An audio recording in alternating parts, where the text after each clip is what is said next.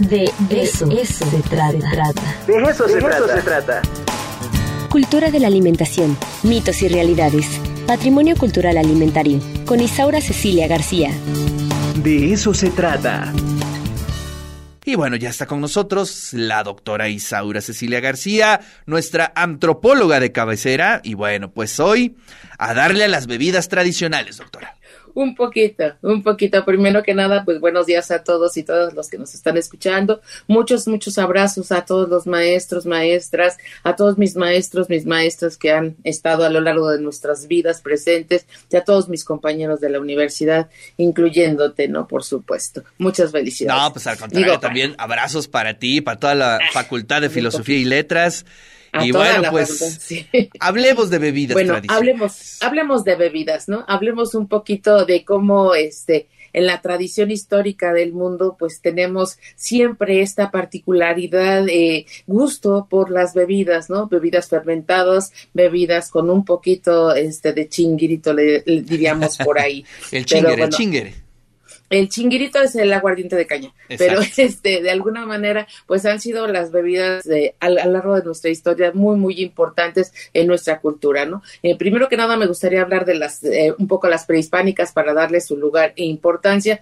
aunque de ellas, este, pues eh, hemos tenido algunos programas particulares, ¿no? Como el pulque, el mezcal, el tesguino, que son, digamos, las bebidas que históricamente tienen aproximadamente unos, que serán unos 600 años, unos sí, más o menos, ¿no? Eh, del siglo VI antes de Cristo, digamos unos 2.600 años aproximadamente, que consumimos bebidas fermentadas, eh, bebidas de raíces, bebidas de diferentes eh, formas de preparación que tenemos en, en, nuestra historia, ¿no? De eso me gustaría hacer como una combinación, bueno, primero que nada señalar la importancia que tenemos en las bebidas alcohólicas que han sido tradicionalmente en nuestra cultura, bebidas para los dioses o bebidas de los dioses y donde en nuestra cultura ha sido como prohibido la embriaguez, ¿no? no para los dioses, sino para este, los mundanos. Lo que sí es permitido, pues la embriaguez hombres y mujeres mayores de edad. Eso está, está documentado y está muy, muy permitido, ¿no? Pero bueno, en nuestra cultura, el pulque tradicionalmente obtenido del maguey, el, el mezcal de hervir, el hervido del, del también de hojas y de diferentes, de, de, las ollas, pues del mezcal. Y bueno, los mexicas y otras culturas prácticamente a todo lo largo de la República Mexicana, pues nos han dado este tipo de bebidas, ¿no? Me gustaría también hablar de que tenemos una, una variedad rica que se genera alrededor justamente de la historia de la Nueva España. Nuestras bebidas alcohólicas, digamos, más importantes llegan justamente con el contacto y es este, este contacto nos, nos trae métodos, nos trae formas de hacer como, como los vinos, ¿no? En, en Puebla, pues también tenemos hay algunas, algunas cuestiones que vamos a destacar, ¿no? Primero que nada, destacaremos estos vinos que tienen que ver con la, eh, nuestra cultura a lo largo de la historia hispana y de la historia náhuatl. ¿No?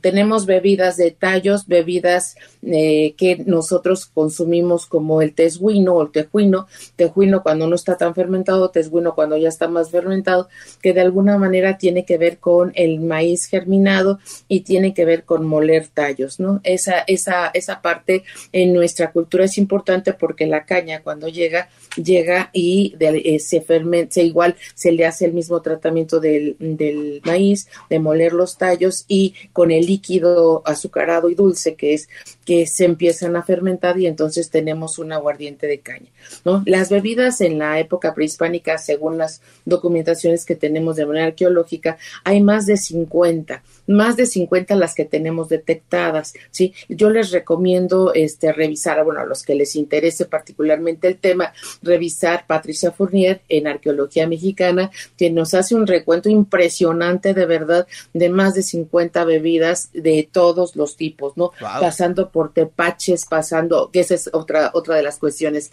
interesantes. Nosotros sí podemos este, decir que tenemos tepaches de frutas y tepaches de maíz, tenemos este, bebidas de tallo bebidas de raíz como la yuca, tenemos bebidas de todos los, eh, de todo lo que podamos comer, podríamos decir que se hacían bebidas en, en, en nuestro caso, ¿no? Este es el caso del tesguino, ¿sí? Eh, eh, ¿Esa bebida de dónde es, doctora?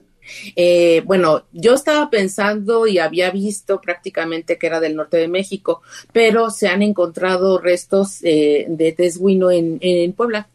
Ah, Entonces tenemos, eh, según el mapa del tesguino, podría ponértelo como desde, desde Guadalajara, desde Jalisco, es, es una franja completa que llegaría hasta el estado de Puebla y es donde hemos encontrado, bueno, donde dice Patricia Fournier, arqueóloga mexicana, que se ha encontrado estos restos de cómo se hace esta bebida, que se deja germinar el maíz y que eh, pasan algunos días, los hierven, bueno, tiene su propio tratamiento y que ahora, digamos, como parte muy importante, la encontramos en Jalisco, en Puebla ya está como muy fuerte, pero es prácticamente, o los que han conservado su historia, es la zona Raramuri, ellos son los que a lo largo del tiempo pues han elaborado estas, eh, esta bebida mezclando eh, la raíz y mezclando el maíz germinado para poder obtener eso que tenemos ahora como como maíz, ¿no? Eh, vamos ahora este, rápidamente a, rescatar un poco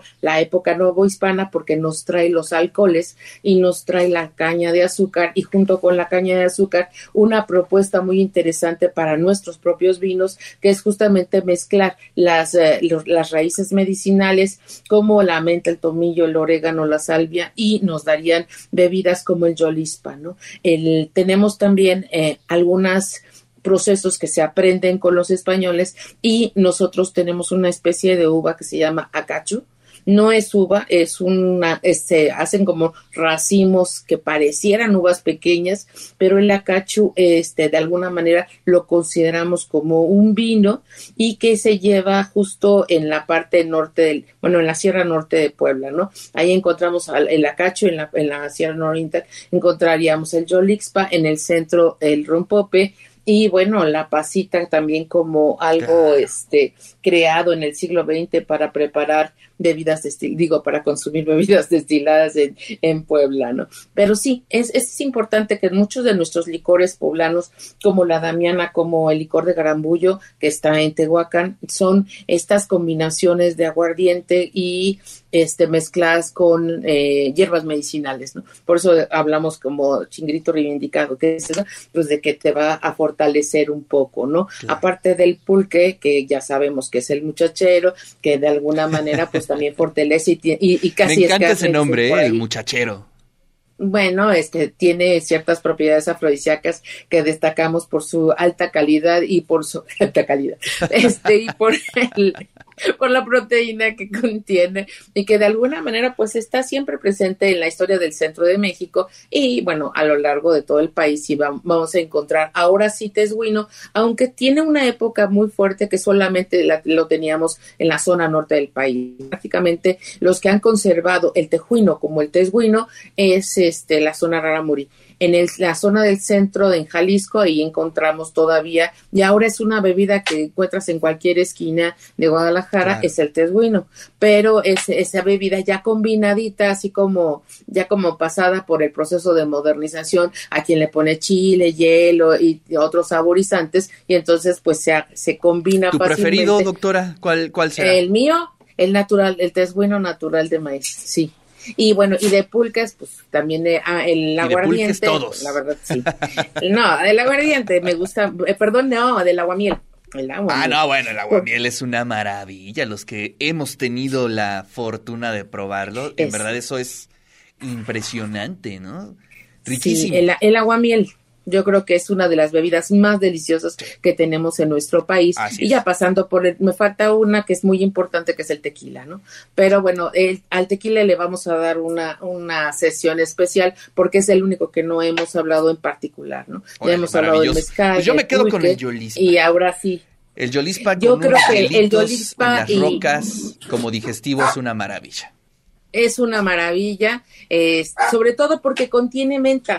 Yo creo que esta combinación de menta, tomillo, orégano y eh, los diferentes elementos hicimos una una especie de cartografía, más estamos trabajando en una cartografía de las bebidas tradicionales de Puebla y bueno, estamos eh, clasificando prácticamente en, eh, cinco lugares, ¿no? La Sierra Nororiental, Noroccidental, la parte del centro con toda nuestra este, propuesta, incluso de la Tlahuanca y el pulque, acuérdate que es la fiesta del pulque en Cholula, y pues la zona mixteca que tiene también sus bebidas fermentadas junto con este licor que hacen de flores como la flor de garambullo, ¿no? Que son este cuestiones muy muy pobladas. Maravilloso. pues gracias, doctora, muchísimas gracias. Te mando un fuerte abrazo y por aquí nos saludamos la siguiente semana.